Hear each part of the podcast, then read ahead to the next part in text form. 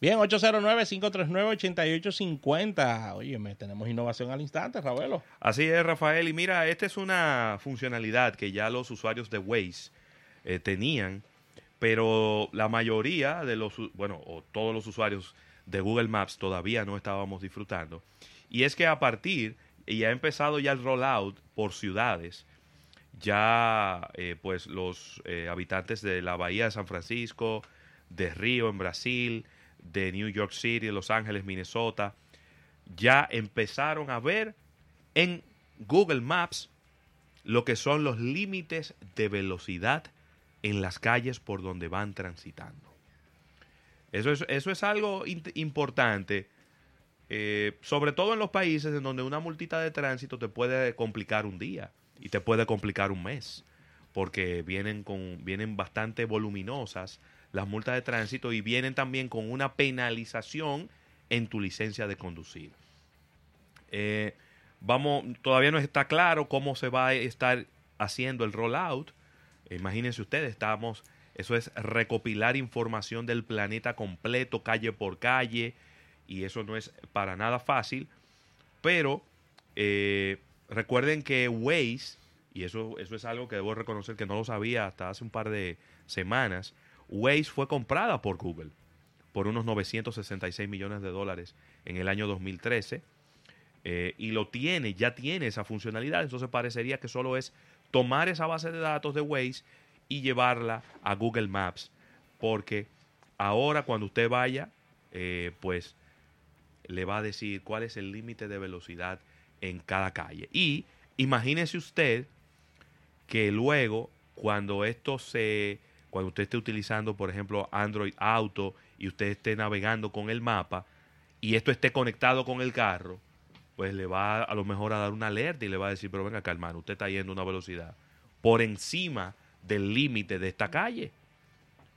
Y, ¿por qué no decirlo? Cuando ya sean vehículos autónomos que se manejen solos, pues ya tendrá previamente la información también de a qué velocidad puede transitar por esta calle el vehículo en un momento determinado. Así que es importantísima esta información de que ahora en Google Maps pues vas a tener también los límites de velocidad de las calles por donde vayas transitando. Esto es algo que todavía va a venir llegando en las actualizaciones. Todavía solo hay algunas ciudades a modo de prueba, pero ya es algo que estará eh, pues habilitándose en todo el mundo y esperamos que ya para finales de este año tenerlo en todos, pero en todos los Google Maps del planeta. Y para complementar estas innovaciones al instante, Tim Cook está pidiendo una ley que permita a los usuarios borrar información personal en línea.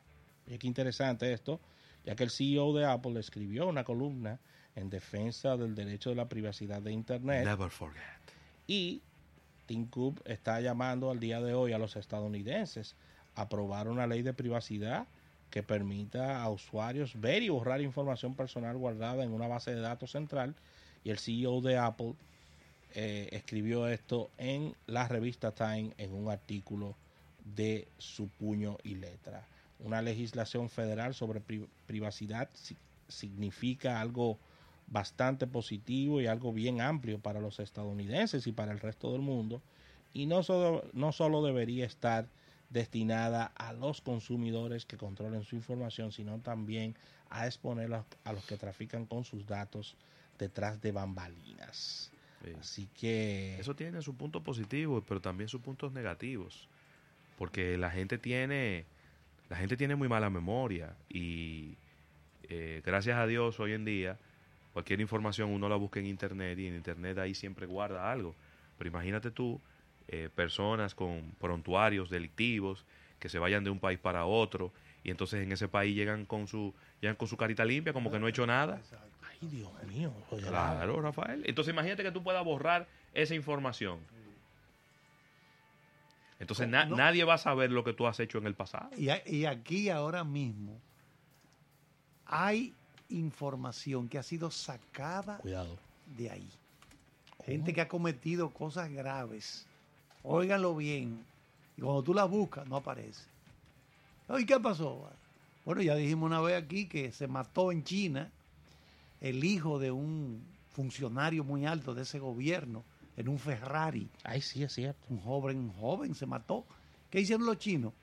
En el Google de ellos allá, sácame la palabra Ferrari de ahí. No puede estar la palabra, porque está los chinos estaban buscando ya Ferrari, Ferrari, para ver qué era eso, porque la mayoría de los chinos pueden comprar eso. No. Digo un Ferrari, un Ferrari. Entonces, Sí. pero lo grave es eso, que aquí hay gente que ha cometido barbaridades y, han- y no está la información. ¿Tú sabes cómo le dicen en estaban y China? la quitaron. Como le dicen en China, digo, perdón, en Japón a los, a los Ferraris. Basura italiana.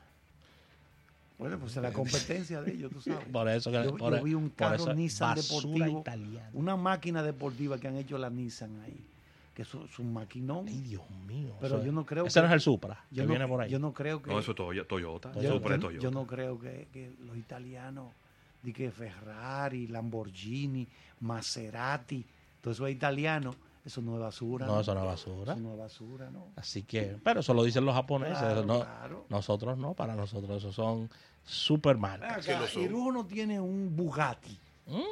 Pero murió. No, él, te- sí.